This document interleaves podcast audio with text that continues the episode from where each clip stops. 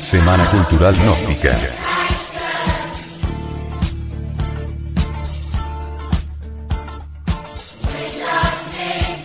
Sobre.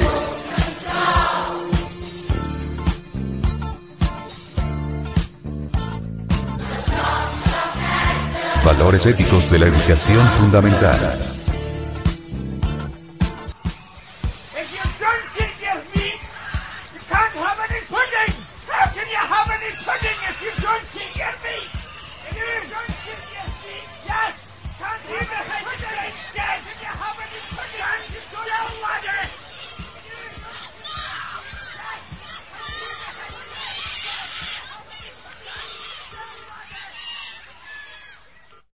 La vocación. A excepción de las personas totalmente inválidas, todo ser humano tiene que servir para algo en la vida, lo difícil es saber para qué sirve cada individuo.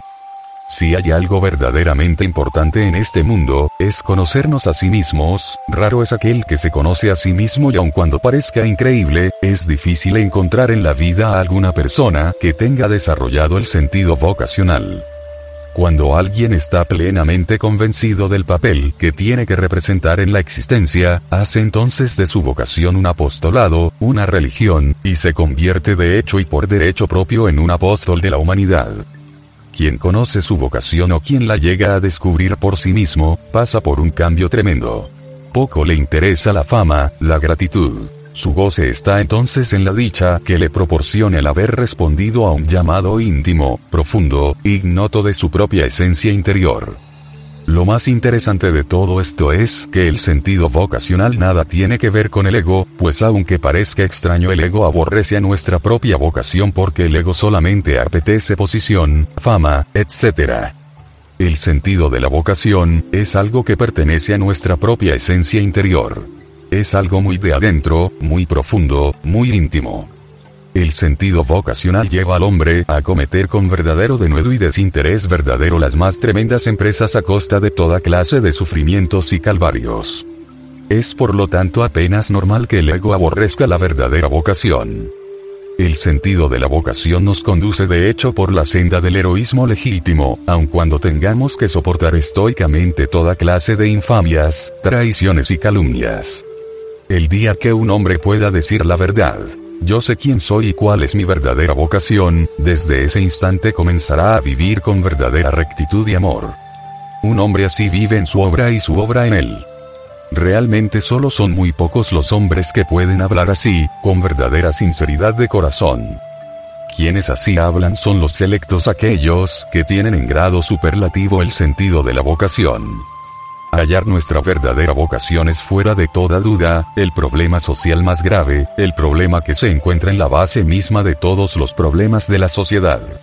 Encontrar o descubrir nuestra verdadera vocación individual, equivale de hecho a descubrir un tesoro muy precioso.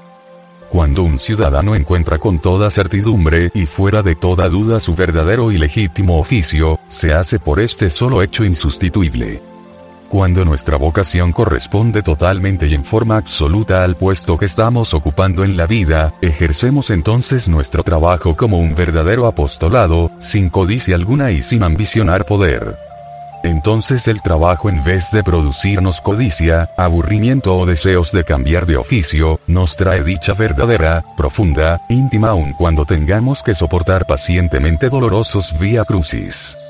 En la práctica hemos podido verificar que cuando el oficio no corresponde a la vocación del individuo, entonces solo piensa este en función del más. El mecanismo del ego es el más. Más dinero, más fama, más proyectos, etcétera, etcétera, etcétera, y como es apenas natural el sujeto suele tornarse hipócrita, explotador, cruel, despiadado, intransigente, etcétera. Si estudiamos la burocracia detenidamente podemos comprobar que rara vez en la vida el puesto corresponde a la vocación individual. Si estudiamos en forma minuciosa los distintos gremios del proletariado, podemos evidenciar que en muy raras ocasiones el oficio corresponde a la vocación individual. Cuando observamos cuidadosamente a las clases privilegiadas, ya sean estas del este o del oeste del mundo, podemos evidenciar la falta total del sentido vocacional. Es espantoso el estado caótico de la humanidad por estos tiempos de crisis mundial. Nadie está contento con su trabajo porque el puesto no corresponde a la vocación, llueven solicitudes de empleo porque nadie tiene ganas de morirse de hambre, pero las solicitudes no corresponden a la vocación de aquellos que solicitan. Muchos choferes deberían ser médicos o ingenieros. Muchos abogados deberían ser ministros y muchos ministros deberían ser sastres. Muchos limpiadores de calzado deberían ser ministros y muchos ministros deberían ser limpiadores de calzado, etcétera, etcétera. Las gentes ocupan puestos, ejercen oficios que no les corresponden, que nada tienen que ver con su verdadera vocación individual, debido a esto la máquina social funciona pésimamente. Esto es semejante a un motor que estuviese estructurado con piezas que no le corresponden y el resultado tiene que ser inevitablemente el desastre, el fracaso, el absurdo. En la práctica hemos podido comprobar hasta la saciedad que cuando alguien no tiene disposición vocacional para ser guía, instructor religioso, líder político o director de alguna asociación espiritualista, científica, literaria, filantrópica, etc., entonces solo piensa en función del más y se dedica a hacer proyectos y más proyectos con secretos propósitos inconfesables.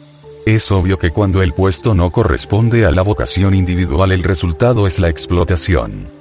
Por estos tiempos terriblemente materialistas en que vivimos, el puesto de maestro está siendo arbitrariamente ocupado por muchos mercaderes que ni remotamente tienen vocación para el magisterio. El resultado de semejante infamia es la explotación, crueldad y falta de verdadero amor. Muchos sujetos ejercen el magisterio exclusivamente con el propósito de conseguir dinero para pagar sus estudios en la facultad de medicina, derecho o ingeniería o simplemente porque no encuentran nada más que hacer. Las víctimas de semejante fraude intelectual son los alumnos y alumnas.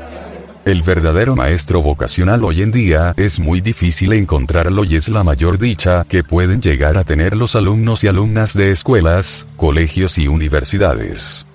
El individuo llega a conocer su vocación por una de estas tres vías.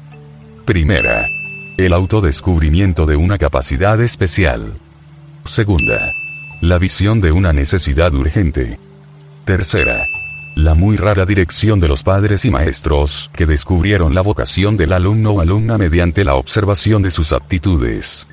La educación fundamental está llamada a descubrir por diversos métodos, la capacidad latente de los estudiantes. El único camino obvio que existe para descubrir la verdadera vocación de los alumnos y alumnas es el amor verdadero. Si padres de familia y maestros se asocian en mutuo acuerdo para investigar en el hogar y en la escuela, para observar detalladamente todos los actos de los alumnos y alumnas, podría descubrir las tendencias innatas de cada alumno y alumna. Ese es el único camino obvio que permitirá a padres de familia y maestros descubrir el sentido vocacional de los alumnos y alumnas. Esto exige amor verdadero de padres y maestros, y es obvio que si no existe verdadero amor de los padres y madres de familia y auténticos maestros vocacionales capaces de sacrificarse de verdad por sus discípulos y discípulas, tal empresa resulta entonces impracticable.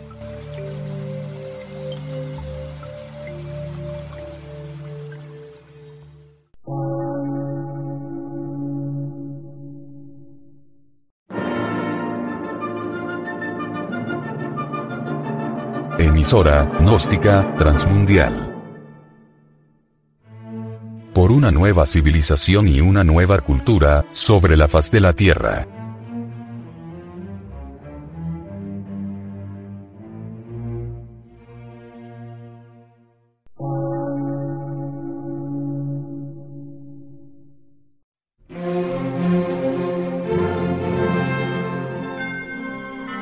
Medio de radiodifusión científico, artístico, místico y filosófico, de la Asociación Colombiana de Centros de Estudios Gnósticos, Antropológicos, Psicológicos y Culturales. A.C.